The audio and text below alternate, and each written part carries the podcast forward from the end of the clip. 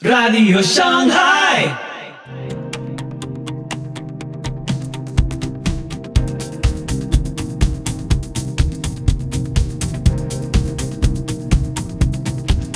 Muy buenos días, muy buenas tardes, muy buenas noches. Soy Pipo Biglione.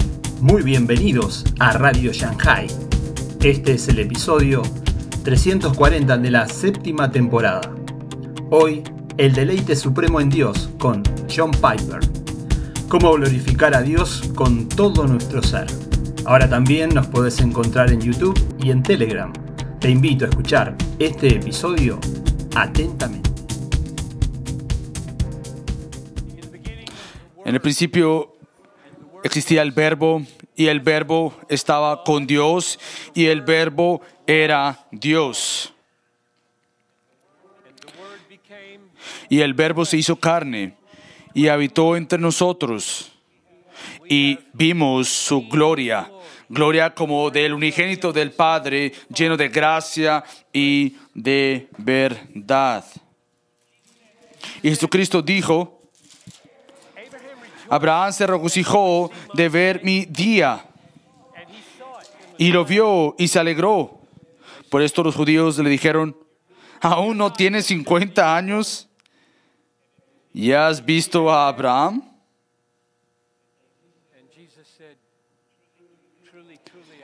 Jesucristo dijo, en verdad, en verdad os digo, antes de Abraham, yo soy. Tomás le dijo a Jesucristo, Señor, si no sabemos dónde vas, ¿cómo vamos a conocer el camino? Jesús le dijo, yo soy el camino y la verdad y la vida. Nadie viene al Padre sino por mí. Y él le dijo, muéstranos al Padre. Y Jesucristo le dijo, he estado todo este tiempo con ustedes y no me conocen. El que me ha visto a mí, ha visto al Padre. Jesucristo clamó y dijo, quien me ha visto a mí, ha visto a quien me ha enviado. Porque Jesucristo es la imagen del Dios invisible. En Él toda la plenitud de Dios reside. Él es la, la, la, gloria de Dios y la exacta imagen de su naturaleza. Por Él todas las cosas son creadas, tanto en el cielo como en la tierra, invisible y visible, sean tronos o dominios o autoridades. Todas las cosas fueron creadas por Él y para Él. Él sostiene el universo por el poder de su palabra. En Él todas las cosas son sostenidas. Y sí, aún, aún cuando estaba en la forma de Dios, Él no consideró mantener esa cualidad tomando la forma de siervo. Él se humilló siendo obediente y un obediente de muerte en una cruz. Él, no, él cometió no pecado ninguno. Ni tampoco maldad hubo en su boca. Por eso vino a ser que por un, la obediencia de un hombre, muchos serán llamados y declarados justos. Porque Dios hizo a aquel que no conocía pecado, pecado, para que por medio de él todos vengamos a hacer la justicia de Dios. Cristo nos redimió de la maldición de la muerte, haciéndose Él maldito por nosotros. Él llevó en su cuerpo nuestros pecados en aquel árbol. Mientras que nosotros todavía estamos débiles, en el momento perfecto, Cristo murió por los pecadores. Y cuando aquel tiempo vino, Él dijo, nadie toma mi vida, pero yo la entrego voluntariamente. Yo tengo autoridad de darla como tengo autoridad de tomarla de nuevo. Así que, después de hacer purificación por los pecados, Él se sentó a la diestra del Padre en la majestad, en, la, en gloria.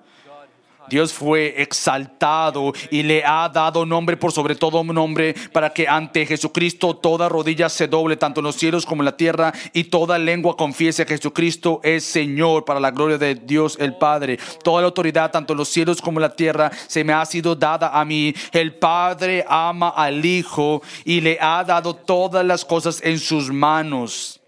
Y Dios puso todas las cosas sujetas a Él, tanto los ángeles como autoridades y poder. Y ahora Él es la cabeza del cuerpo, la iglesia, el primogénito de los muertos, para que en Él todo, para que todo tenga el primacía. Él tiene autoridad para pecados. Él habla y el viento y el mar obedece. Él manda a los espíritus malignos y ellos salen. Él eh, corrige eh, fiebre y ellos se van. Eh, él sana a los ciegos y da oídos a los sordos y él sana al leproso y al que no puede caminar. Él sufre por aquellos pequeños que ven a él y los envía por medio y él los guarda. Él no rompe ningún, ninguna parte de estos pequeños son pasados por alto. Él trae juicio. En Él son escondidos todos los tesoros de la sabiduría y del conocimiento. Nadie jamás había hablado como este hombre. Conocerlo a Él es conocer las riquezas de Jesucristo. Y Él regresará de nuevo en las nubes como lo vieron irse, pero en este tiempo con santos ángeles y poder y gloria majestuosa. Y Él nos va a liberar de la ira venidera y Él nos va a transformar nuestro cuerpo como cuerpos gloriosos para, por el poder que está en Él y sujeto a Él por todas las cosas. En aquel día, maravillas de maravillas. Él se vestirá de servicio y nos va a hacer reclinar a su mesa y Él vendrá y, servi- y nos servirá.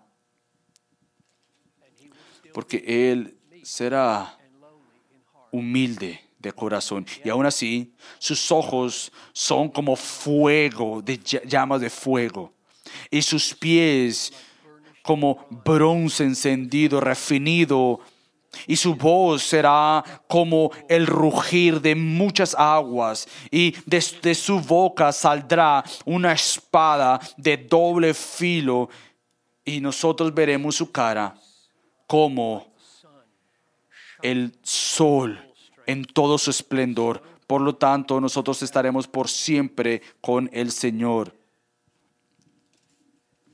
Y nosotros veremos nunca más por medio de un espejo borroso, sino que veremosle cara a cara, regocijándonos en esperanza. Él nos dará vista, los placeres de cada prueba que están para nosotros en Cristo se va a explotar en los placeres de la gloria venidera y nunca nos apartaremos, pero perfectamente estaremos en la presencia de su gozo y a su mano a su diestra hay placeres para siempre. Entonces la pregunta es, ¿Cómo tú respondes a esta a este Cristo? De alguna manera eso le honra a él como merece. ¿De qué manera de pensamiento, de proceso y de corazón responderemos sería apropiada para responder ante él?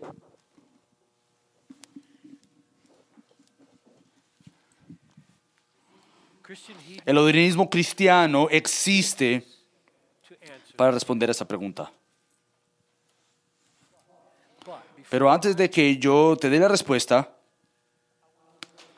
quisiera poner unos fundamentos claros desde la parte de la escritura. Así que comenzamos con esta breve, inadecuada, gloriosa verdad bíblica que nos presenta Cristo. Así que vamos a considerar cómo la totalidad de la palabra nos trae entonces y nos forma esta respuesta a la grandeza y a la belleza y el valor de Cristo. Así que ya has visto que toda la plenitud de Dios permanece en Cristo. Él es Dios. Él es eh, eh, la gloria exacta de Dios. Y tenemos por fe, hemos visto en su palabra y hemos abrazado este, esta gloria divina. Esto es lo que nos hace cristianos. Si tú lo has visto, como Él está desde su palabra, tú has visto a Dios. Si tú has visto, me has visto, has visto al Padre. Por lo tanto, si tú has conocido a Dios, como Él mismo es revelado en el Antiguo Testamento, tú has conocido a Cristo. Si tú has conocido a Cristo como aquel que ha sido revelado verdaderamente en el Nuevo Testamento, tú has conocido al Padre de Abraham, de David, de Moisés y de Isaías. Dios no tiene ninguna belleza que Cristo no comparta. Cristo no tiene belleza que Dios no comparta. Por lo que Él es Dios. Conocer las bellezas de Cristo es conocer las bellezas de Dios. Y conocer las bellezas de Dios es las bellezas de Cristo. No importa dónde están reveladas en la palabra de Dios. La palabra es Dios. Por lo tanto, todo el lenguaje de toda la Biblia que describe los afectos propios o correctos del corazón humano hacia Dios están descritos los afectos apropiados de un corazón hacia Cristo. Todos. Así que consideremos, vamos a considerar la magnitud de este lenguaje de, de un corazón correcto a responder a tal Cristo. Es el lenguaje más prominente de gozo. Y aunque la victoria no haya, no tenga fruto, el, el producto de la oliva y los campos no tengan fruto y aunque el rebaño sea apartado, aunque todo esto, aún así yo me regocijaré en el Señor y yo voy a tomar gozo en el Dios de mi salvación, mientras que yo tenga hambre, aún hambre hasta la muerte. Eso es Habacuc 3, 17 al 18. Then I will go Y entonces iré al altar de Dios, a Dios, el gozo, mi gozo excelente. Regocíjate en el Señor siempre. Y otra vez te diré, regocijados en el Señor. Y es el lenguaje no simplemente de gozo, pero de gozo profundo, gozo fuerte, gozo extraordinario. Salmo 16, en tu presencia hay plenitud de gozo. Regocíjate en ese día y clama por gozo, porque tu promesa, tu recompensa es grande en el cielo. Es una recompensa grande. Clama por gozo, oh ustedes justos, Salmo 33. Es el lenguaje de gratitud, de, contentamiento. Oh, me voy a jactar aún más en mis debilidades porque el poder de Cristo permanece en mí. Está gozosos en el Señor, Salmo 32. Oh Señor, tú me has hecho gozoso con el gozo de tu presencia, Salmo 21. Es el lenguaje de deleite. Tú le has dado de tomar de los deleites de tu río. De tu río. Regocíjate en tu Señor, el Señor. Es el, el- el lenguaje de contentamiento. por el gozo de Cristo. Por lo tanto, yo estoy contento con debilidades, insultos, debilidades, persecuciones y calamidades. Es el lenguaje de deseo, de desear después de tener hambre, de anhelar profundamente como aquel que clama por agua en el desierto, aquel que clama y tengo sed por Dios, tengo sed por Dios, por el Dios viviente. Oh Señor, tú eres mi Dios. Honestamente te busco, mi alma tiene sed de ti, mi carne se debilita como aquel de tierra seca donde no hay agua. A quien tengo en el cielo, pero no a ti, y en la tierra no tengo nada que más desee que no seas tú. Es el lenguaje de probar. Oh, prueba y ve que el Señor es bueno. Es el lenguaje de la dulzura. Oh, cuál dulces son tu palabra para mi paladar, más dulces que la miel para mi boca. Es el lenguaje de la exaltación. El pobre en la humanidad vendrá y exaltará eh, al Señor de Israel. Aquellos que aman tu nombre te exaltarán. Yo me eh, contentaré en exaltarte, oh, most alto. Es el lenguaje del placer. A tu mano, a tu diestra hay placeres para siempre. Es el lenguaje de la satisfacción. Y para mí, yo entonces veré tu cara en rectitud. Cuando despierte, yo estaré satisfecho en tu manera. Mi alma estará satisfecha cuando me recuerde en mi cama y medite cuando esté en la noche. Satisfácenos, Señor, en la mañana con tu amor para que nos regocijemos y estemos gozosos en todos nuestros días. Es el lenguaje de la felicidad. Oh, cuán hermosos son aquellos pies que vienen y traen buenas noticias de buen gozo, de felicidad, que publican la salvación, quien dice a Sión, tu Dios reina. Por lo tanto, Dios no tiene ninguna grandeza que Cristo no comparta, no belleza, no valor que Cristo no comparta. Todo el lenguaje de la Biblia acerca de nuestros corazones en relación a Dios es descrito nuestro corazón en relación a Cristo. Si nuestro corazón está bien con Dios. Si nuestro corazón está bien hacia Dios, Cristo es nuestro gozo por excelencia, Cristo es nuestro felicidad, nuestro deleite, nuestro contentamiento, nuestro deseo, nuestra dulzura, nuestra exaltación, nuestro placer, nuestra satisfacción y nuestra felicidad. Cristo mismo, no primero sus dones o sus regalos, pero Cristo mismo es todo. Dios hizo el corazón humano para esto. Él hizo tu corazón y todo el corazón humano para esto. Para relacionarse a Cristo con esto, por eso fue que Él hizo seres humanos. Si nuestro corazón no responden hacia Dios de en esta manera, hacia Dios, nosotros no responderíamos como debiéramos. Estaríamos cortos. ¿Cuán serio es esto?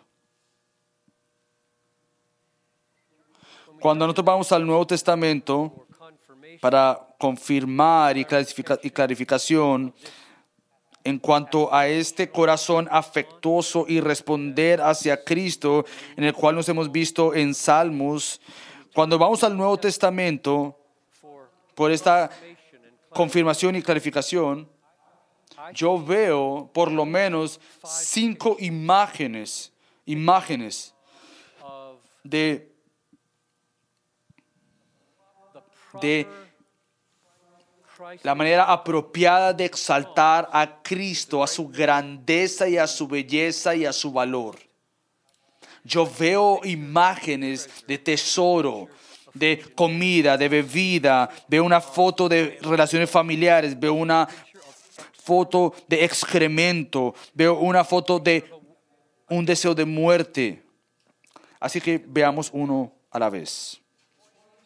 Así que el, punto de, este, de estas imágenes es de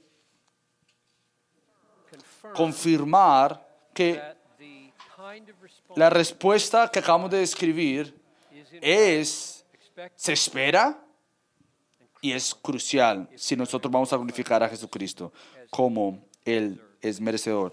La imagen número uno, el tesoro. Mateo 13, 44. El reino de los cielos es semejante a un tesoro escondido en el campo, que al encontrarlo un hombre lo vuelve a esconder y de alegría por ello va, vende todo lo que tiene y compra aquel campo.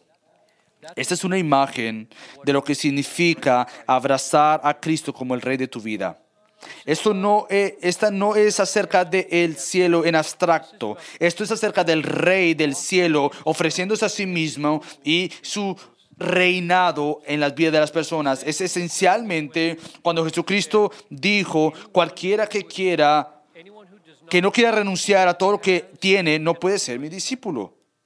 Eso es Lucas capítulo 14, versículo 33. Aquel que no quiere renunciar a todo lo que tiene, no puede ser mi discípulo. Así que eh, eh, el paso, a- el camino hacia el discipulado y hacia el reinado es un mismo camino. Y entonces, ¿cuál es este camino? Bueno, Jesucristo dice que es el encontrar un tesoro. Y entonces, con gozo, vender todo o renunciar a todo lo que tienes para tener ese tesoro. Y por años yo había pasado por alto la frase apa taste apa tes caras en su gozo que vendió todo lo que tenía. Es como David Livingstone dijo, yo nunca he hecho un sacrificio. Sí lo hiciste. Tú lo hiciste. Tú moriste en tus rodillas, en aquella eh, eh, eh, rodillas hace 13 años antes que yo, 13 años yo, más jóvenes, tú lo hiciste en África. A lo cual él diría, no, yo tengo a Jesús.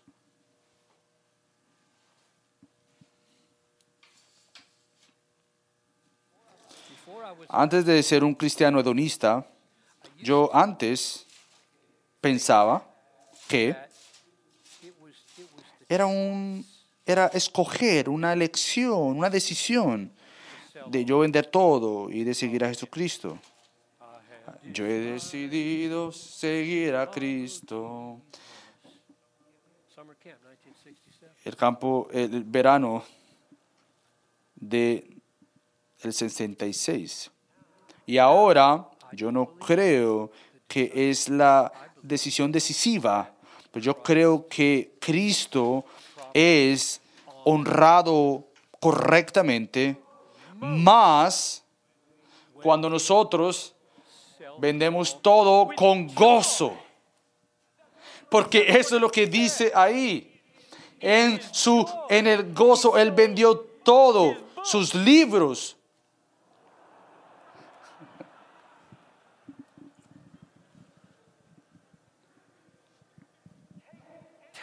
Toma todo lo que quieras.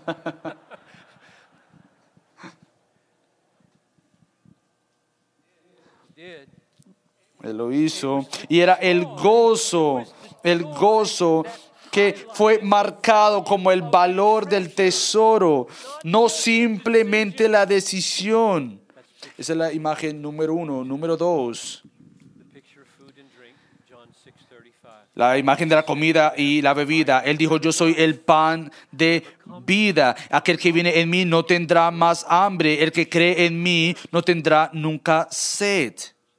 Así que ven a mí y yo te voy a satisfacer tu hambre eh, del alma. Cree en mí y yo satisfaré tu, satisfaceré tu sed del alma.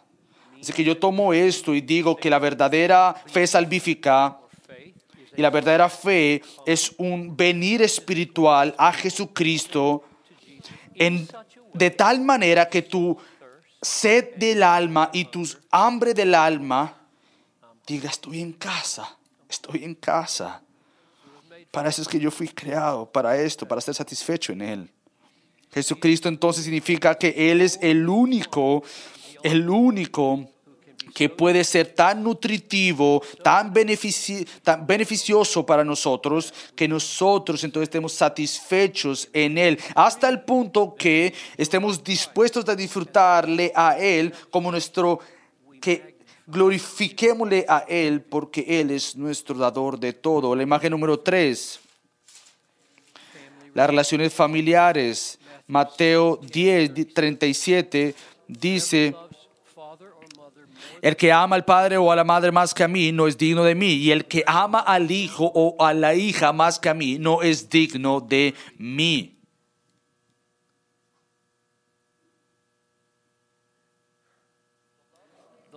El amor que está en vista aquí no es el amor hacia tu enemigo que no te cae bien, lo cual está bien.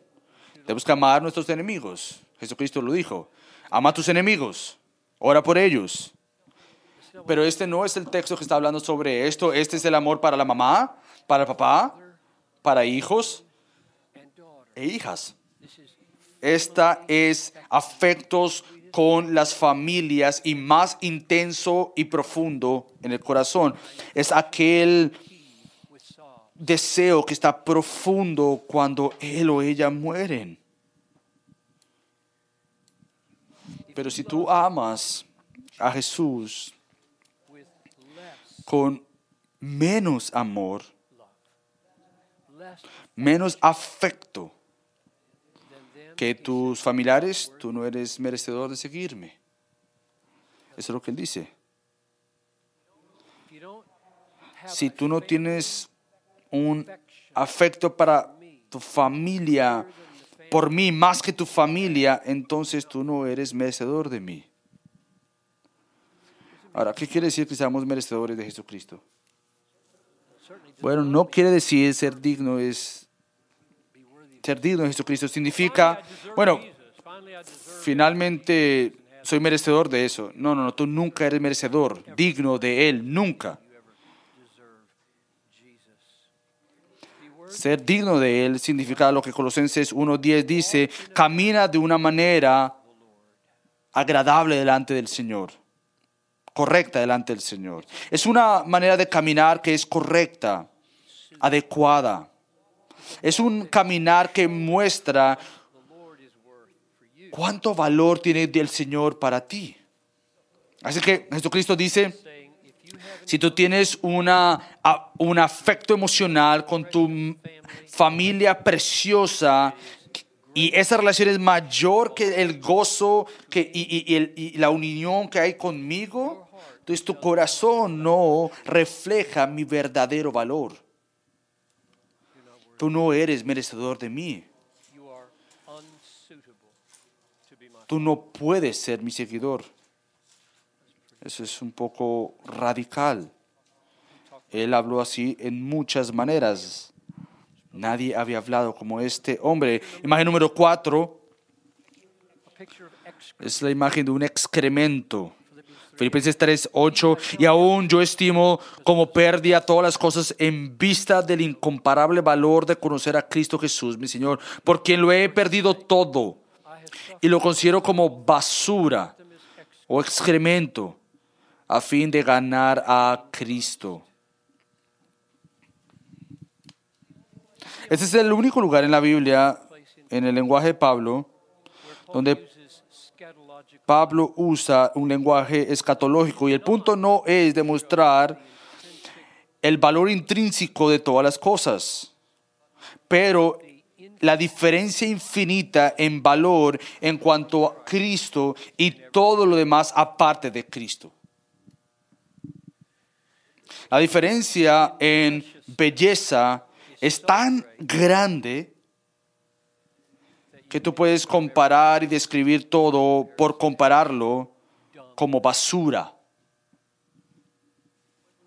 Cuando Pablo dijo en el próximo capítulo, en, Efesios, en Filipenses 4, 11 y 12, que eh, me alegre agradablemente el Señor y he, visto- aprendido a recibir mucho, cualquiera que sea mi situación, de servir en pobreza y servir en prosperidad. Lo que él dijo, que cuando yo estaba en necesidad, yo no pierdo mi contentamiento al desear lo que no tengo. Y cuando tengo mucho y tengo de más, y en el cual tiene más en esta carta, porque Epafrodito le había traído más de lo que necesitaba, lo que él quiso decir es, yo no me voy a desviar de mi contentamiento en Cristo por la cantidad de la plenitud que tengo. Tú puedes perder tu contentamiento de alguna de, estas dos maneras. La preciosura de Cristo es mostrada y puesta a, ser vista por nuestra manera de cómo estamos conten- tenemos contentamiento en Él, con o sin otra cosa. Imagen número 5. El deseo de la muerte. Filipenses 1, 21 al 23. Pues para mí el vivir es Cristo y el morir es ganancia. Pero si el vivir en la carne, esto significa para mí una labor fructífera, entonces no sé cuál escoger. Pues de ambos lados me siento apremiado, teniendo el deseo de partir y estar con Cristo. Pues eso es mucho mejor. Así que mi deseo es morir. To depart and be Y sin embargo, apartar, e irme y estar con Cristo. Y sin embargo, continuar en las carnes, porque es, hay tres palabras enfáticas en el griego que muestran de una manera gramaticalmente rara, mucho mejor, mucho, mucho mejor, para hacer el punto que yo quiero morir. Pero, pero no quiero porque te amo y hay mucho más que tomar aquí que mis propios placeres humanos. Hay otros tantos placeres que tengo por tu beneficio. Así que estas son mis cinco imágenes de cómo nuestro corazón debe responder a la belleza de Cristo. Así que déjame tratar de resumirlo. Número uno, comenzamos con una breve imagen de la grandeza, la belleza y el valor de Cristo. Entonces después preguntamos, ¿cómo puede ser entonces que debemos responder a tal persona magnificente de tal manera que le demos la gloria correcta a su magnitud, a su belleza? De, glorificarle, de magnificarle a Él. Entonces yo respondí que el hedonismo cristiano existe para responder esa pregunta y lo puse en pausa. Dije, vamos primero que todo a sacar de la Biblia el lenguaje en cómo describe que un corazón responde a esta grandeza de Dios en Cristo. Él debe ser nuestro gozo, nuestro placer, nuestro deleite, nuestro contentamiento, nuestro deseo, nuestro gozo, nuestra exaltación, nuestro placer y satisfacción y felicidad. Y por último fuimos al Nuevo Testamento para poder informarnos de cinco imágenes para mostrar cómo el corazón debe responder a Jesucristo. Él es, él es el que debe ser deseado como aquel tesoro supremo en el cual nosotros vendamos todo por Él. Él es aquel que debe ser deseado para satisfa- satisfacer el deseo del alma que podamos eh, dejar toda fuente del pecado y del mundo y satisfacernos completamente en Él. Él es tan deseable como un miembro familiar que nuestros afectos por Él sobrepasan todo nuestro amor por cualquier familia. Él es tan deseoso como el valor supremo que todo lo demás comparado con Él es basura.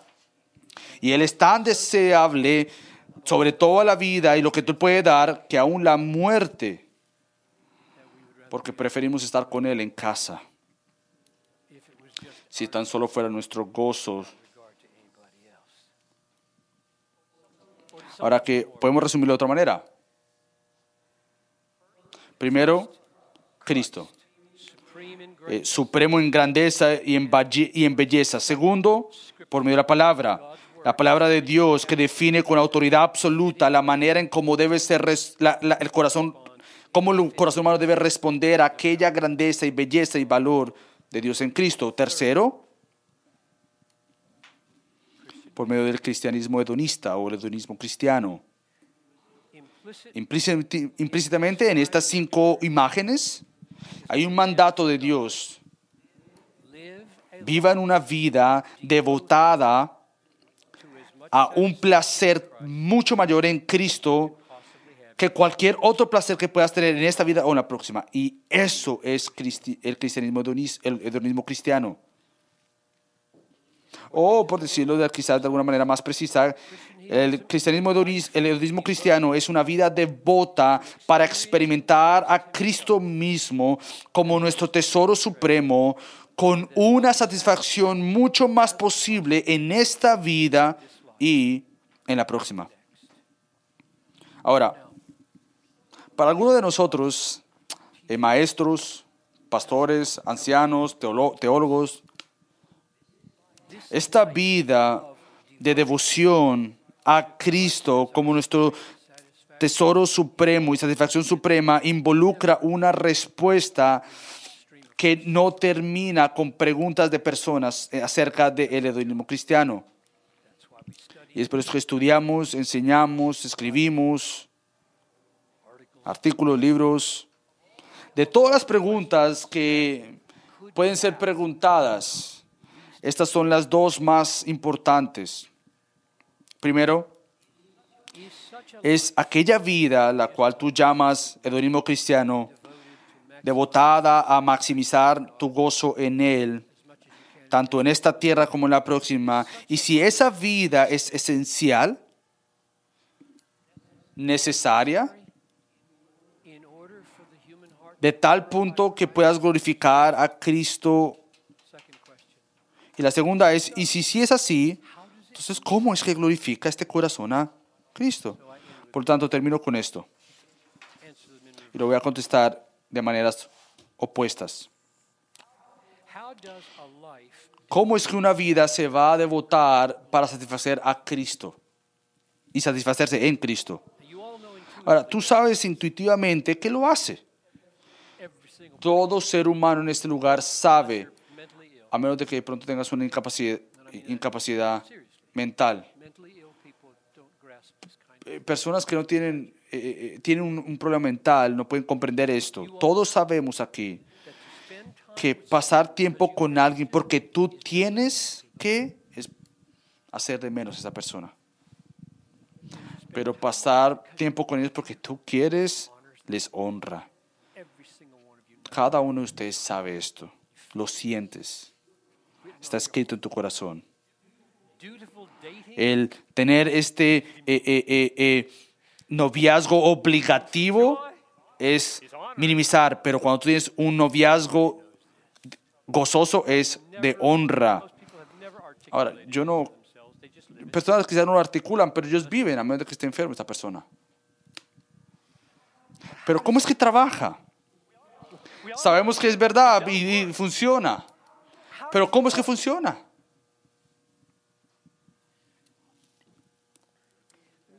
Déjame tomarte y llevarte a leer este versículo en Job capítulo 22 with very good theology que fue escrito por Elif- Elifaz que 90% of what he 90% de lo que ellos dijeron y él dijo está bien y lo, pero lo usaron mal pero está correcto. Pero si él no hubiese hecho- usado esta frase en contra de Job todos diríamos y cantaríamos esta frase. Y lo voy a leer como verdadero porque es verdadero. Y es lo que él dice en Job 22 24 to, if you lay gold y pones tu oro en el polvo y el oro de Ofir entre las piedras de los arroyos, el poderoso, todopoderoso será para ti tu oro y tu plata escogida, porque entonces te deleitarás en el Todopoderoso y alzarás a Dios tu rostro. Job 22, 24 al 26. Este es el significado de Jesucristo cuando dice, donde tu tesoro está, ahí está tu corazón. Si tú te detienes a ver el el oro terrenal como tu tesoro y empiezas a ver al grandioso Dios como tu tesoro, tu corazón va a seguir esta nueva vista con deleite. Lo que quiere decir con esto es que tú puedes hacer esto al revés. Tú puedes trazar este argumento al revés, de la siguiente manera. Donde una persona encuentra el deleite supremo en Dios como su oro, Dios va a ser mostrado como el tesoro y ser un tesoro. Y el oro de esta tierra será mostrado inferior. Y ahí está la respuesta. Así es, es como una vida devota a la satisfacción en Cristo glorifica a Cristo. Cuando tú deseas a Cristo por sobre todas las cosas, tú implícitamente estás mostrando que Jesucristo es valioso, precioso, deseable, un tesoro. Y el más, entre más intensamente lo desees a Él, y entre más tú sufras voluntariamente sin saber que vas a perder tu satisfacción en Él, el más vas a mostrarle a Él como valioso. Por tanto, ese es el significado de glorificar a Cristo. Eso es lo que significa. La intensidad de mi tesoro va a comunicar quién es mi tesoro y el valor de mi tesoro. Eso es lo que significa cómo glorificar el tesoro. Cristo es más glorificado en ti cuando tú estás más satisfecho en Él. Por lo tanto, la última oración, sí. Sí. El organismo cristiano, una vida devota al disfruto de Cristo por sobre todas las cosas, es esencial para el corazón humano para glorificar a Cristo como Él es merecedor. Oremos. Y yo creo, Padre, cada persona en este lugar tiene una meta en mente, glorificarte a ti, de hacerte a ti glorioso y bello y bello y merecedor, tal como tú eres, por la manera en que vivimos, pensamos, sentimos, respondemos, a tal punto que lo que yo he visto aquí y dicho es verdadero, fiel a tu palabra. Podrías trabajar este milagro en nosotros. Oro esto en nombre de Cristo Jesús. Amén. Así concluimos el programa de hoy. Recordá que podés seguirnos en Facebook e Instagram, dejanos tus comentarios y si te gusta, compartilo. Te invitamos, Dios mediante, a escuchar nuestro próximo episodio. Que Dios te bendiga.